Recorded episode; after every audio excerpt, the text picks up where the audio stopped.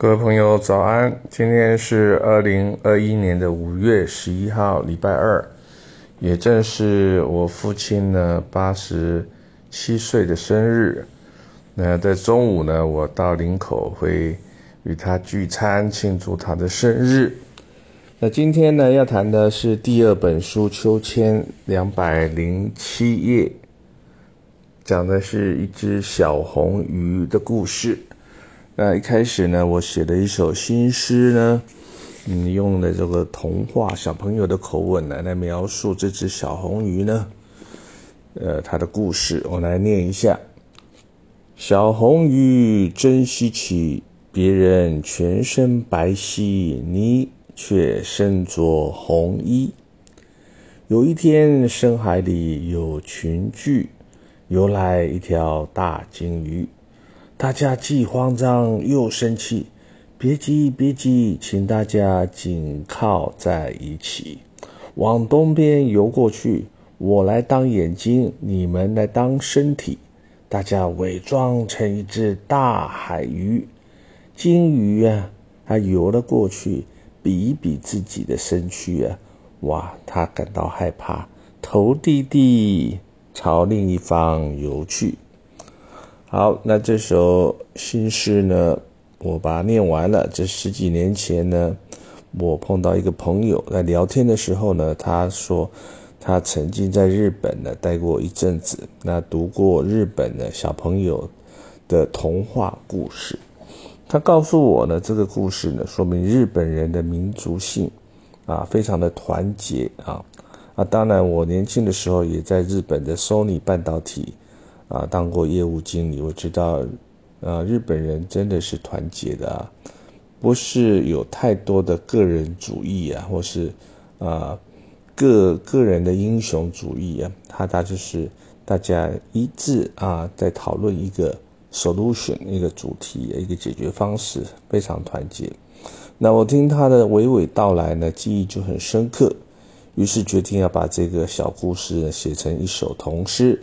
让大人小孩都可以知道小红鱼的智慧与勇气。那小红鱼呢？因为它出生的时候，它的皮肤了跟它的同种族的鱼呢长得都不一样啊，人家是白色，它是红色，因而它常在成长的过程呢遭到了冷嘲热讽。那个小红鱼呢，它也没有气馁，我一直认为天生我材必有用。因此，小红鱼呢仍然秉持着乐观进取的心呢，在它的海洋的领域里面的成长。啊，有一天呢，就一条很大的鲸鱼突然入侵了小红鱼的家乡，啊，数千只的小白鱼的惊慌失措，不知道如何对抗大鲸鱼。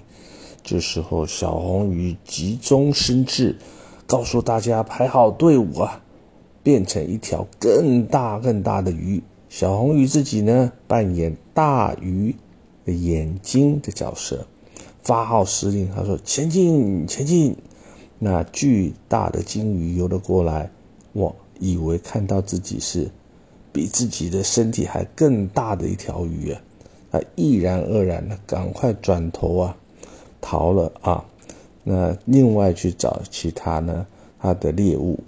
那这个故事给我们一个很深刻的启示。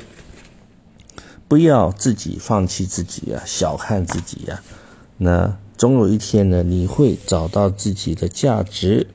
呃，领导能力跟团结一心的过程呢，是对抗啊外来强敌的制胜的要件。那分享我们台湾数十年来呢，所生存的啊，在亚太地区呢，也是一个辛苦的过程啊。特别最近的《经济学人》讲说，台湾身处于啊世纪以来最危险的时刻啊。不过，台湾有台积电呢，还有其他的富国神山群，他们在科技啊、半导体啊的领域啊，都是非常优秀的公司啊。那台湾的人民勤奋努力打拼啊。所以说呢，在这次的疫情当中呢，也能够很顺利的啊度过啊。那这一切一切呢，都要感谢大家呢共同努力啊，那对于任何的一些威胁啊，任何的一些可怕的事件呢，能够平安度过。好，我们今天呢就讲到这边，感谢您的聆听。